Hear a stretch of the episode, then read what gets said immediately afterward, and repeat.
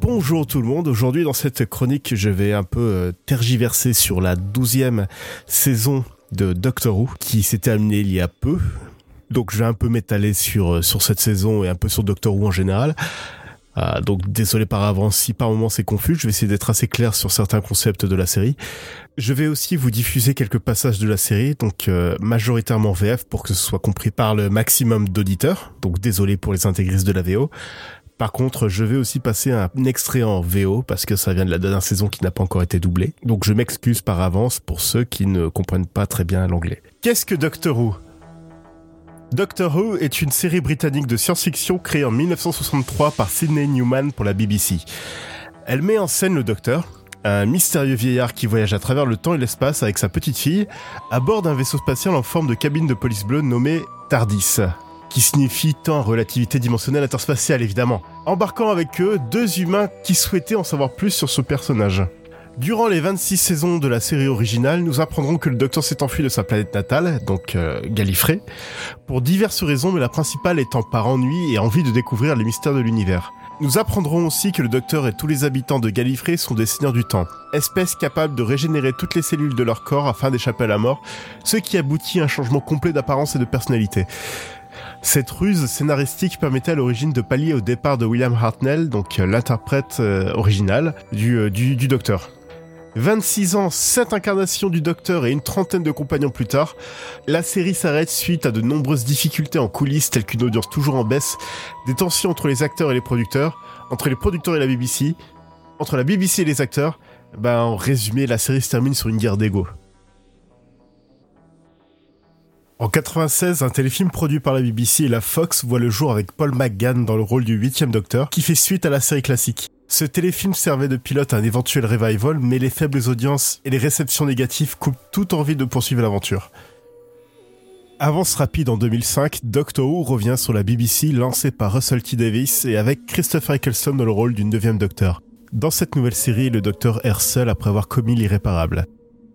Suite à la guerre du temps, une guerre dans laquelle s'affrontaient les seigneurs du temps et les Daleks, leurs pires ennemis, guerre qui menaçait la destruction totale de l'univers, le docteur n'eut d'autre choix que d'anéantir les deux espèces. Rempli de colère et de dégoût envers lui-même, il rencontre Rose, une jeune humaine qui au fil de leurs aventures lui redonne le goût de vivre et l'acceptation de lui-même. Vient par la suite David Tennant, le dixième docteur. Ce docteur n'éprouve que du regret de la nostalgie pour Gallifrey. Ses actions durant la guerre du temps continuent de le définir et ce docteur réagira souvent et à raison contre les génocides ou même l'idée d'annihiler ses ennemis les plus farouches. Arrive Steven Moffat qui remplace Russell T. Davis à la tête de la série ainsi que Matt Smith qui devient le 11e docteur. Celui-ci accepte enfin son statut du dernier des Seigneurs du Temps. C'est pendant l'épisode spécial des 50 ans de la série que lui et le 10e docteur se croisent et rencontrent une, incarnation secrète du docteur qui se place entre le 8e et le 9e. Cette incarnation, jouée par John Hurt, a participé à la guerre du temps et c'est lui qui a commis le génocide de son peuple et des Daleks. Ensemble, ils trouvent enfin une solution permettant de terminer la guerre sans tuer les Seigneurs du Temps, mais c'est Clara qui accompagnait le 11e docteur à ce moment de la série qui, pousse euh, le docteur à trouver cette solution. Parce qu'il faut savoir que les compagnons sont là pour euh, apporter la part d'humanité au docteur et souvent à, à, lui tenir tête quand il fait de la merde en gros quoi. Ce sont les gens que vous allez brûler.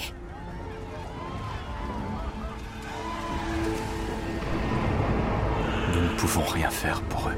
Il a raison. Il n'y a pas d'autre solution, il n'y en a jamais.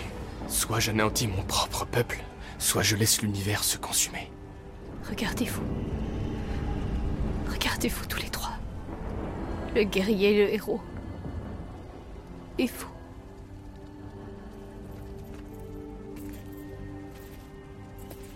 Et moi, je suis quoi? Vous avez vraiment oublié? Oui. Oui, peut-être. On a assez de guerriers. N'importe quel idiot pourrait être un héros. Qu'est-ce que je fais alors? Ce que vous avez toujours fait. Soyez un docteur.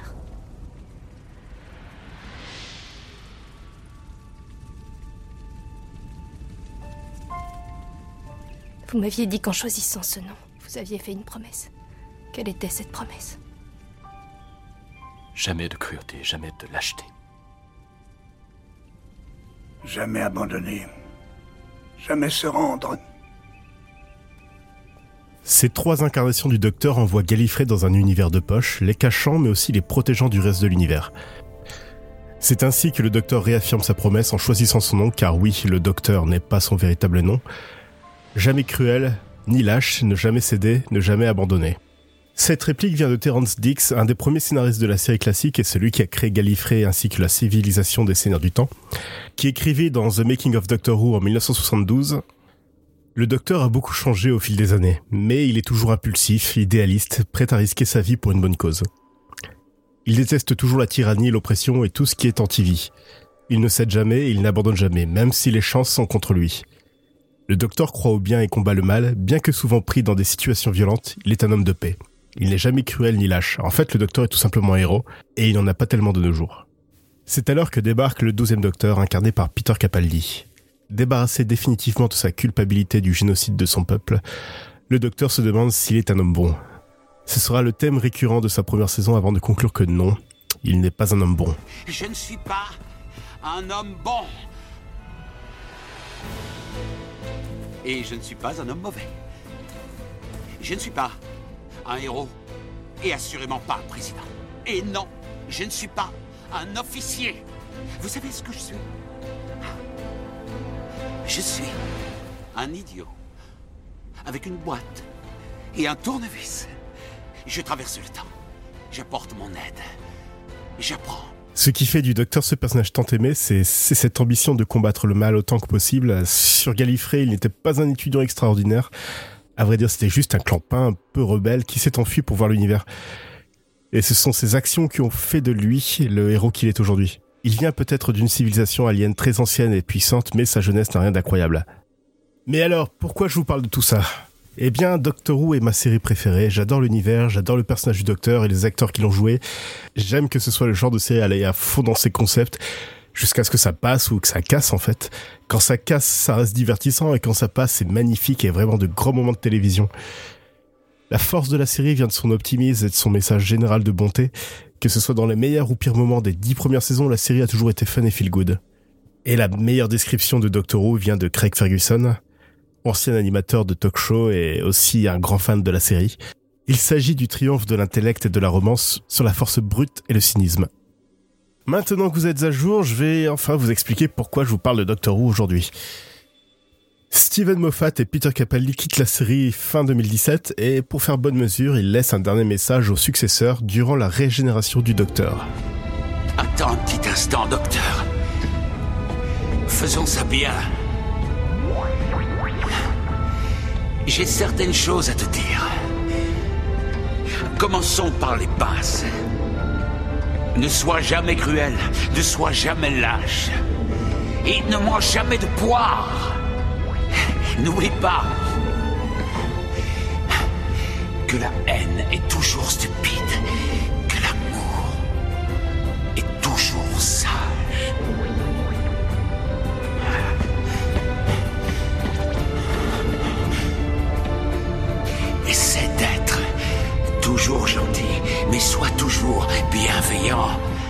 Chibnall, le créateur de Broadchurch, devient le showrunner et Jodie Whittaker joue le 13e Docteur.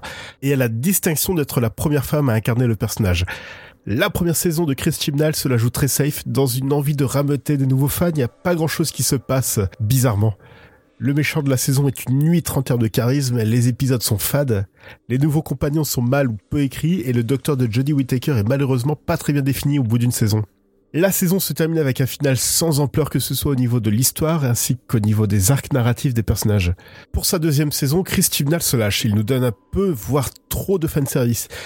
Gallifrey revient, mais est détruite par le maître, un ancien ami du docteur et un seigneur du temps un peu maléfique sur les bords. Captain Jack, un des compagnons du 9 docteur, revient dans ce qui est un caméo glorifié. Une incarnation cachée du docteur débarque et plusieurs ennemis du docteur reviennent. La saison se termine sur une grande révélation, le docteur est en fait à l'origine des Seigneurs du Temps. Trouvée quand elle était enfant par une exploratrice, cette dernière découvrit la capacité de l'enfant à se régénérer. Après plusieurs expérimentations, elle parvient à extraire de l'ADN du docteur cette habilité et l'incorpore sur elle-même et son peuple. L'enfant grandit entre dans une sorte de police secrète qui va intervenir dans l'histoire, avec un grand H, avant de se faire effacer la mémoire, obligé à se régénérer en enfant afin de recommencer sa vie à zéro, sans la connaissance de ce passé. Entre-temps, le maître, avec l'aide des Cybermen, des cyborgs qui assimilent toute créature organique, transforme les seigneurs du temps survivants mais mis en stase par le maître en, en nouveaux Cybermen. Ainsi, le maître et ses cyber-maîtres partiront à la conquête de l'univers. What a twist, choc. Mais que va faire le docteur? You think you've broken me? You'll have to try harder than that. You've given me a gift of myself. You think that could destroy me? You think that makes me lesser? It makes me more. I contain multitudes more than I ever thought or knew. You want me to be scared of it because you're scared of everything. But I am so much more than you. Tu penses m'avoir brisé Tu m'as donné un cadeau de moi-même. Tu penses que ça me détruirait, me rendrait moindre Je suis bien plus que je ne pensais être. Je suis bien plus que toi.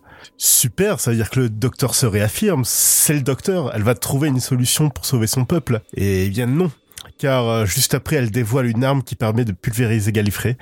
Le maître lui demande si elle est capable de détruire la planète, tous ses habitants convertis en Cybermen, mais aussi ceux qui n'ont pas encore été convertis, qui sont emprisonnés en stase par le maître, et elle répond Yes. This time. Yes. Oui, cette fois, oui. Euh...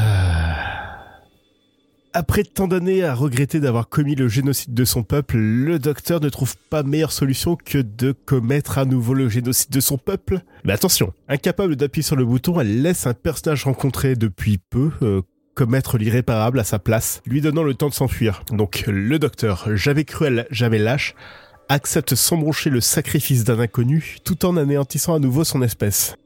Mais au fait, euh, où étaient ses compagnons dans tout ça? Parce que je le rappelle, les compagnons sont là justement pour empêcher que le docteur fasse le con. Eh bien, les avait renvoyés sur Terre à leur époque et eux aussi ont accepté son brochet, car au final, il n'y a aucune véritable connexion entre le docteur et eux.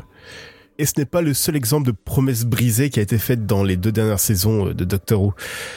Durant cette saison, le Docteur a été accompagné de personnages historiques. Dans un épisode, elle voyage à travers le temps avec Ada Lovelace et Noor Inayat Khan. Noor Inayat Khan est une espionne anglaise qui travaille pour la résistance et apprend grâce au Docteur que la guerre sera gagnée par les Alliés. À la fin de cet épisode, le Docteur trouve raisonnable d'effacer la mémoire de ces femmes sans leur consentement. Sachant que Noor Inayat Khan finira sa vie à House, ça veut dire qu'elle, euh, que dans l'univers de Doctor Who, le Docteur lui a enlevé tout l'espoir qu'elle aurait pu avoir, que son combat n'était pas vain en fait. Et toujours dans le même épisode, le docteur livre le maître aux, nazis. Euh, alors que le maître est joué par Sacha Dhawan, qui est un acteur euh, anglais d'origine indienne. Donc, euh, super message. Deux épisodes plus tard, Nikola Tesla et Thomas Edison accompagnent le docteur et en apprennent plus sur leur futur. Par contre, le docteur ne jugera pas nécessaire d'effacer leur mémoire, parce que ce sont des hommes peut-être entre parenthèses, ce n'est pas la première fois que la série Switch Hymnal a des messages un petit peu problématiques, même si je pense pas que ce soit voulu, c'est juste vraiment très maladroit. Par exemple, dans un épisode où le docteur et son gang sont enfermés dans un hôtel construit sur un nid d'araignée géante, elle refuse qu'un personnage tue avec une arme à feu pour se défendre, mais par contre euh, décide de laisser ses araignées mourir d'asphyxie. Un autre épisode que l'on pense être une satire d'Amazon et de ses méthodes de travail inhumaines en fait, non, euh, le, le système d'Amazon du futur fonctionne très bien. Et euh, un des compagnons du docteur est dyspraxique, donc euh, super pour la représentation de cette maladie. Sauf qu'à part ne pas savoir faire du vélo et de temps en temps hésiter à monter une échelle, sa dyspraxie n'interfère jamais dans ses aventures avec le docteur. Et encore un autre point parmi tant d'autres qui, me saoule un petit peu, c'est que on a enfin un casting diversifié avec une femme jouant le docteur. Le personnage de Yasmine, euh, qui est un, qui est une jeune musulmane d'origine indienne, euh, qui est aussi agent de police. Euh, Ryan, qui est qui est un jeune noir, qui est donc aussi le, personnage qui est dyspraxique. Et enfin euh, Graham, qui est le grand-père d'un nouveau mariage de, de Ryan, qui est un qui est un homme qui est un vieil homme blanc quoi. Donc on a ce casting et sauf que de ces quatre personnages, seul l'homme blanc a un arc narratif d'importance. Il aura fallu en tout 16 ou 17 épisodes, je ne sais plus exactement, mais une quinzaine d'épisodes avant d'en apprendre plus sur le personnage de Yasmine, euh, son, sa personnalité et pourquoi elle est devenue flic, par exemple. Pour revenir à la révélation de cette, euh, cette fin de saison, jouer avec le canon a toujours fait partie du revival de Doctor Who, mais ça a toujours été au profit des personnages. Ici, il est dit à travers une réplique que cette révélation ne change rien pour le Docteur. Mais alors pourquoi avoir écrit cet épisode si ça ne change absolument rien pour le personnage? En plus de ça, les trois compagnons du docteur ne faisaient pas du tout partie de cet arc narratif et ont été renvoyés chez eux avant que le docteur ne fasse tout péter.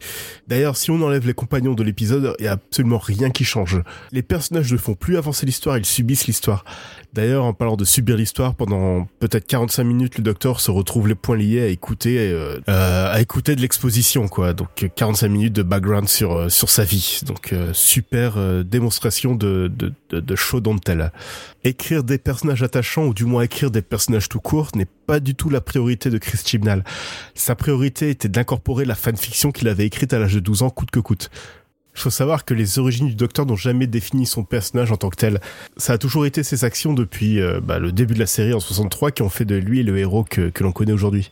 Puis donner une version définitive de ses origines pour nous dire ensuite que ça n'a aucune importance, c'est extrêmement inutile et contre-productif.